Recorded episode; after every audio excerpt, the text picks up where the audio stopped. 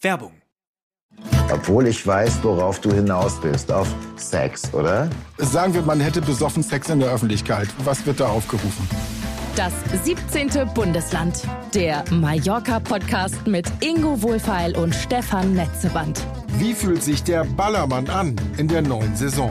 Was kosten aktuell Flüge und Hotels? Welche Promis sind auf der Insel und welche Stars in Bierkönig oder Megapark? Mit das 17. Bundesland bist du immer auf dem Laufenden. Jeden Donnerstag, wo es gute Podcasts gibt.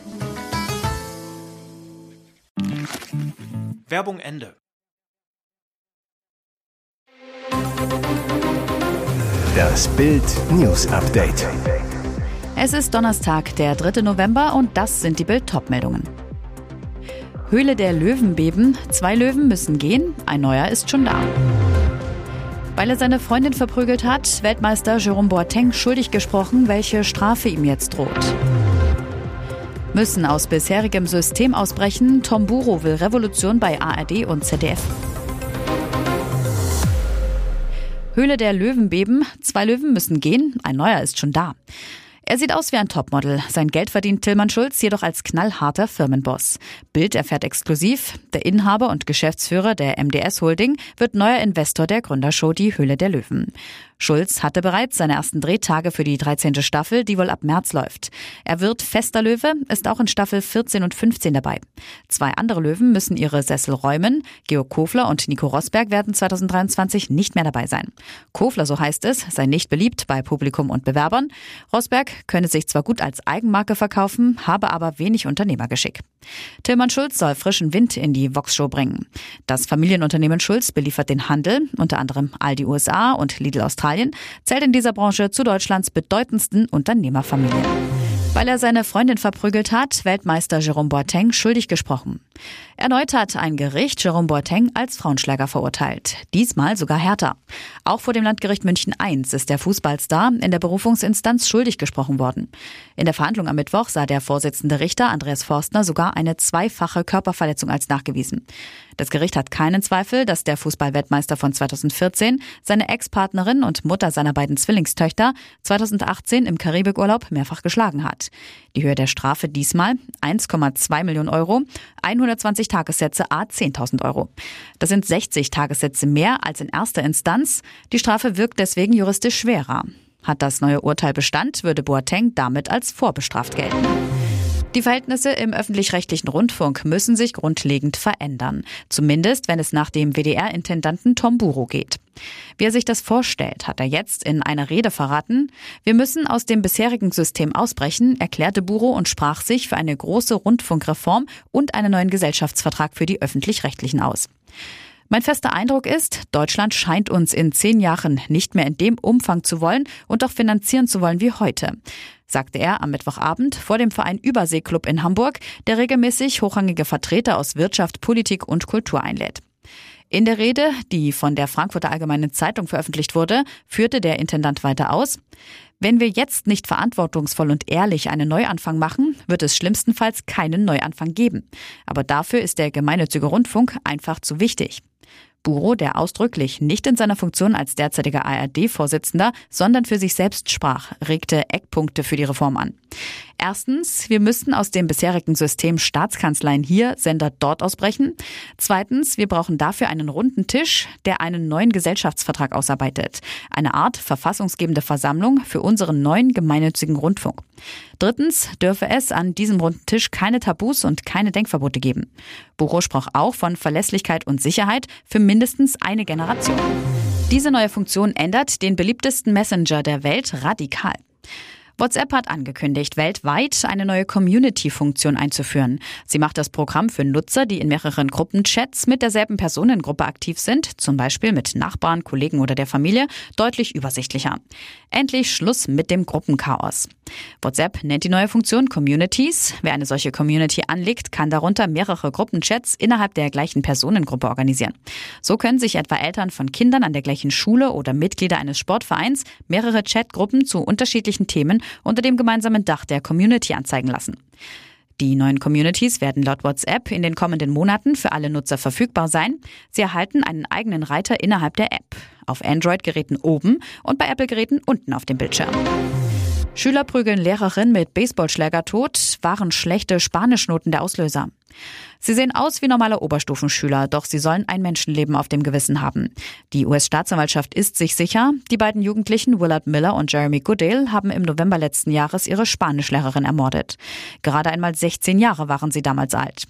Ihre Leiche wurde am 3. November 2021 in einem Park der 10.000 Einwohnerstadt Fairfield im US-Staat Iowa gefunden, versteckt unter einer Plane und einer Schubkarre. Aus Gerichtsdokumenten geht jetzt hervor, die beiden Schüler haben den Mord laut Staatsanwaltschaft wohl aus Frust über schlechte Noten begangen.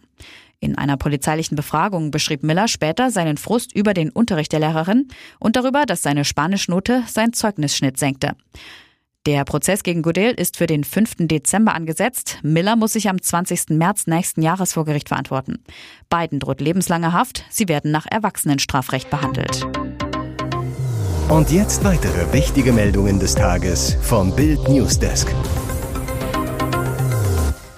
Die Zahl der Flüchtlinge, die in Deutschland ankommen, rast seit Monaten rauf. Neben Ukrainern greifen Bundespolizisten vermehrt Afghanen, Iraker, Syrer etc. auf. Viele Städte und Gemeinden sind deshalb am Anschlag. Sie fordern mehr Hilfen vom Bund. Doch die zuständige Innenministerin ignoriert die hohen Zahlen der Bundespolizei offenbar. Bild erfuhr, Nancy Faeser weist intern viel weniger aufgegriffene illegal eingereiste Migranten aus. Laut Migrationsanalysebericht ihres Ressorts wurden im September 12.700 illegal Eingereiste von Bundespolizisten aufgegriffen. Die Bundespolizei hat dagegen andere Zahlen, 20.000. Brisant, die 20.000 wurden von nur vier Bundespolizeidirektionen ermittelt, nämlich Berlin, München, Pirna und Stuttgart.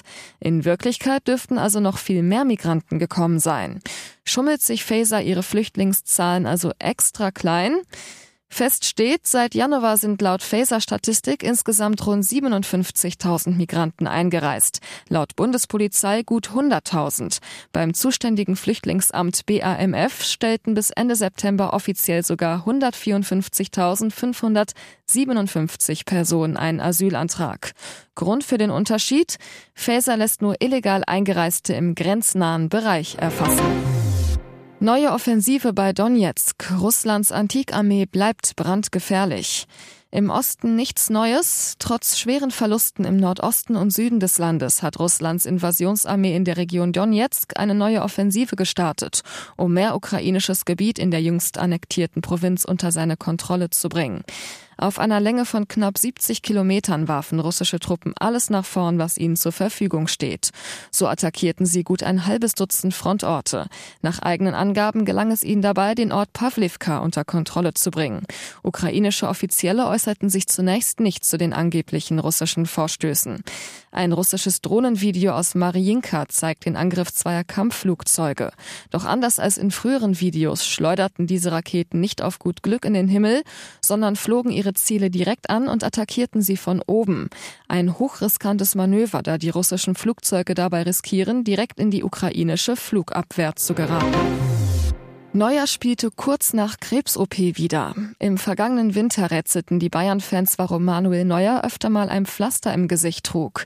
Eine Trainingsverletzung, eine Nasen-OP, eine Allergie? Bayern und Neuer hüllten sich in Schweigen. Jetzt lüftet der Nationaltorwart selbst das Geheimnis. Es war Krebs. Neuer, in meinem Fall ist es Hautkrebs im Gesicht, wodurch ich dreimal operiert werden musste. Warum der mehrmalige Welttorhüter jetzt damit an die Öffentlichkeit geht? Die Erklärung, zusammen mit Tennisspielerin Angelique Kerber investierte er in eine Sonnencreme. Neuer, da wir ständig draußen trainieren, spielen und auch unsere Freizeit gerne in der Natur verbringen, ist es für uns essentiell, mit modernen Sonnenschutzfiltern und mit Lichtschutzfaktor 50 plus zu starten. Kerber hat mit einer sonnenbedingten Hyperpigmentierung zu kämpfen. Rückblick. Am 12. November 2021 reist Neuer, der sonst nur unwillig ein Spiel auslässt, vorzeitig von der Nationalelf ab. Er bekommt eine Pause, heißt es vom DFB. Auffällig in dieser Zeit, Neuer hat einen gut sichtbaren weißen Fleck rechts neben der Nase. Heute wissen wir, es ist die Stelle mit dem Krebs. Bayern, Dortmund, Frankfurt und jetzt auch Leipzig. RB zieht als viertes deutsches Team ins Achtelfinale der Champions League ein. Im Gruppenendspiel gegen Donetsk gewinnt das Team von Trainer Marco Rose mit 4 zu 0, kommt als zweiter Hintertitelverteidiger Real Madrid weiter. Christopher Nkunku feiert sein Tor mit einem irren Luftballonjubel. Bisher kannten wir den Ballon d'Or, jetzt kennen wir den Ballon Tor. Millionenregen für RB. 9,6 Millionen Euro Prämie gibt es von der UEFA für den Einzug in die K.O.-Runde. Wichtiges Geld, das der Pokalsieger nach dem teuren Transfersommer und den Vertragsverlängerungen hervorragend gebrauchen kann. Gute Bilanz. Leipzig ist zum fünften Mal in der Königsklasse dabei. Zum dritten Mal hat man jetzt die Gruppenphase überstanden. 2020 schafft es der Club sogar ins Halbfinale des Wettbewerbs. Vor zwei Monaten steckte RB in der Krise, verklatschte das Hinspiel gegen Donetsk mit 1 zu 4. Trainer Tedesco flog im hohen Bogen. Jetzt sieht es bei RB unter Trainer Rose anders aus. Man ist jetzt zehn Spiele unbesiegt. Weitere spannende Nachrichten, Interviews, Live-Schalten und Hintergründe hört ihr mit Bild TV Audio. Unser Fernsehsignal gibt es als Stream zum Hören über TuneIn und die TuneIn-App auf mehr als 200 Plattformen, Smart Speakern und vernetzten Geräten.